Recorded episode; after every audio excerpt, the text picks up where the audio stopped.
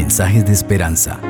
Reflexión diaria en el plan Reavivados por su palabra con el pastor Álvaro Rodríguez. Un saludo cordial, queridos amigos. Que la gracia del Señor Jesucristo sea con ustedes. Qué bueno que podamos encontrarnos una vez más para meditar en la palabra del Señor. En esta ocasión en Levítico 23. Vamos a elevar una oración al trono de la gracia, nuestro Dios, pidiendo la intervención del Espíritu Santo. Querido Padre Celestial, te alabamos, te damos gloria porque eres bueno en gran manera. Hemos abierto tu palabra y estamos listos para leerla. Queremos pedirte que nos ayudes a estar atentos a ella.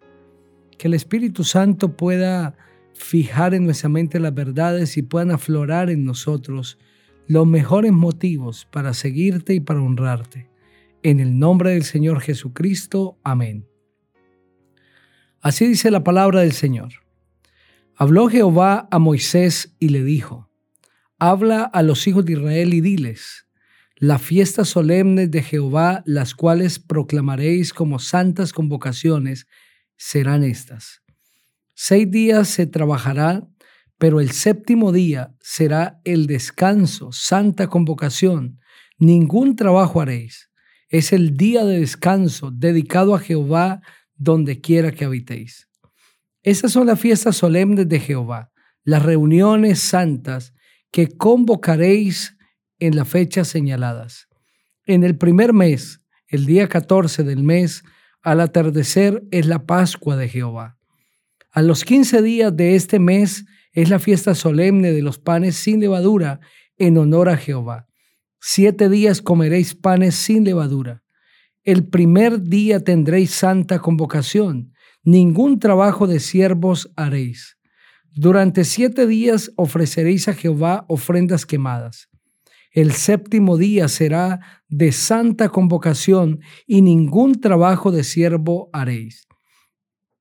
Habló Jehová a Moisés y le dijo, Habla a los hijos de Israel y diles, Cuando hayáis entrado en la tierra que yo os doy, y seguéis su mies, traeréis al sacerdote una gavilla como primicia de los primeros frutos de vuestra siega. El sacerdote mecerá la gavilla delante de Jehová para que seáis aceptados.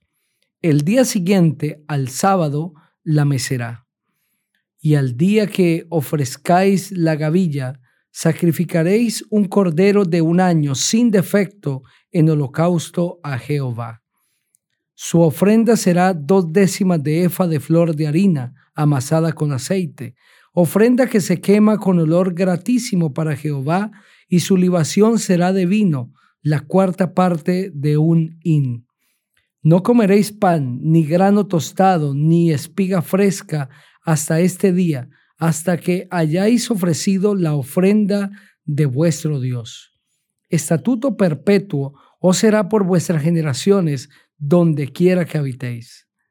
Contaréis siete semanas cumplidas desde el día que sigue al sábado, desde el día en que ofrecisteis la gavilla de la ofrenda mecida, hasta el día siguiente al séptimo sábado, contaréis cincuenta días. Entonces ofreceréis el nuevo grano a Jehová.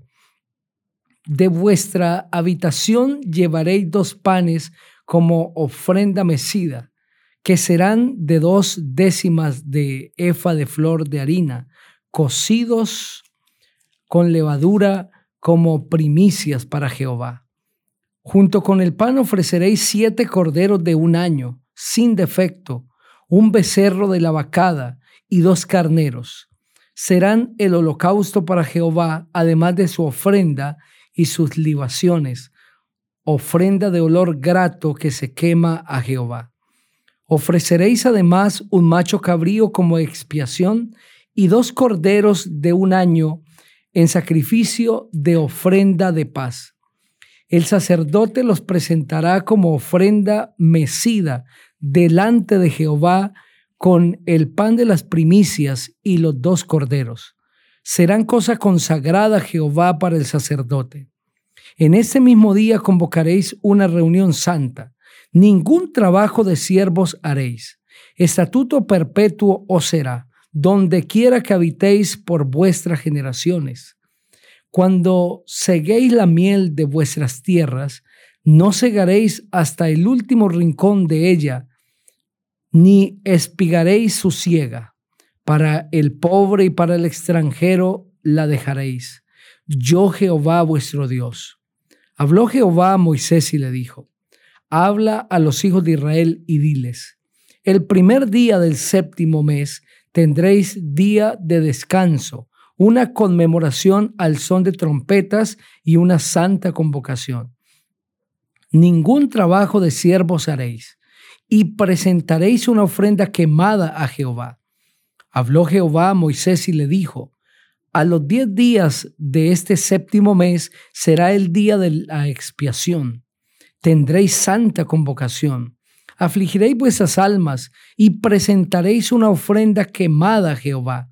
Ningún trabajo haréis en este día, pues es día de expiación para reconciliaros delante de Jehová vuestro Dios. Toda persona que no ayune en este día será eliminada de su pueblo. Y cualquier persona que haga algún trabajo en este día, yo haré perecer a la tal persona en medio de su pueblo. Así pues, ningún trabajo haréis. Estatuto perpetuo os será por vuestras generaciones donde quiera que habitéis. Día de descanso será para vosotros, y ayunaréis comenzando el día nueve del mes en la tarde de tarde a tarde guardaréis vuestro descanso. Habló Jehová a Moisés y le dijo, habla a los hijos de Israel y diles, a los quince días de ese mes séptimo celebraréis durante siete días la fiesta solemne de los tabernáculos en honor a Jehová. El primer día habrá santa convocación, ningún trabajo de siervos haréis durante siete días presentaréis ofrenda quemada a Jehová. El octavo día tendréis santa convocación y presentaréis ofrenda quemada a Jehová. Es fiesta, ningún trabajo de siervos haréis. Esas son las fiestas solemnes de Jehová, en las que convocaréis santas reuniones para ofrecer ofrenda quemada a Jehová, holocausto y ofrenda, sacrificio y libaciones cada cosa en su día, además de los sábados de Jehová, de vuestros dones, de todos vuestros votos y de todas las ofrendas voluntarias que acostumbráis dar a Jehová. Pero a los quince días del séptimo mes, cuando hayáis recogido el fruto de la tierra, haréis fiesta a Jehová por siete días. El primer día será de descanso, y al octavo día será también día de descanso Tomaréis el primer día ramas con frutos de los mejores árboles, ramas de palmeras, ramas de árboles frondosos y sauces de los arroyos, y durante siete días os regocijaréis delante de Jehová vuestro Dios. Le haréis fiesta a Jehová durante siete días cada año. Os será estatuto perpetuo por vuestras generaciones. En el séptimo mes la haréis en tabernáculos habitaréis siete días. Todo natural de Israel habitará en tabernáculos, para que sepan vuestros descendientes que en tabernáculos hice yo habitar a los hijos de Israel cuando los saqué de la tierra de Egipto, yo Jehová vuestro Dios. Así habló Moisés a los hijos de Israel sobre las fiestas solemnes de Jehová. A través de ese capítulo, el Señor presenta claramente para el pueblo de Israel cuáles debían ser las fiestas solemnes, cuando el pueblo debía presentarse delante de Dios para ofrecer fiestas delante de Él. Y entre estas fiestas nosotros encontramos en primer lugar la Pascua. Esa es la primera fiesta de las seis que el texto bíblico está citando. La primera es la Pascua, la fiesta de los panes sin levadura es la segunda. La tercera, la fiesta de la siega. o el Pentecostés, que es la misma fiesta de las semanas. La cuarta es la fiesta de las trompetas. La quinta, el día de expiación.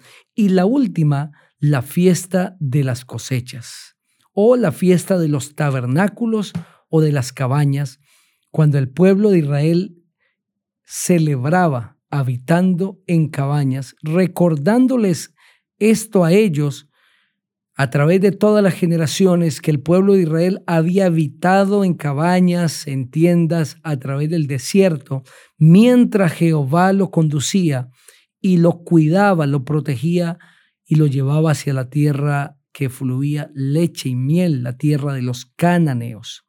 De las seis fiestas del año, la principal de ellas era la fiesta de la Pascua. Esta le recordaba al pueblo de Israel la liberación, la noche que fueron liberados de Egipto, cuando el Cordero murió y comieron allí pan sin levadura y pudieron salir de 430 años de estadía en Egipto bajo la esclavitud y bajo el yugo del faraón.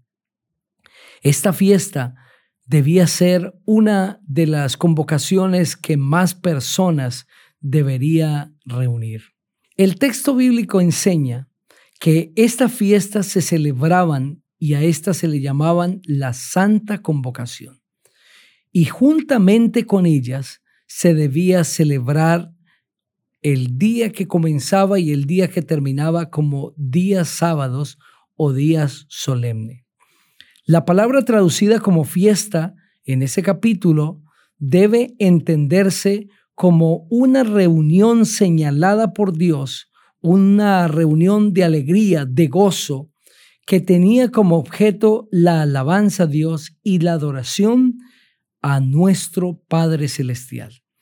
Esa fiesta debía ser que los israelitas se reunieran bajo un solo propósito entendiendo el significado de cada uno de los ritos de esa celebración. El capítulo presenta claramente dos clases de sábados. El primero es el sábado semanal, que está presentado claramente en el segundo versículo del capítulo, cuando el Señor dice, Seis días trabajarás, pero el séptimo día será de descanso, santa convocación, ningún trabajo haréis. En ese día de descanso dedicado a Jehová, donde quiera que habitéis.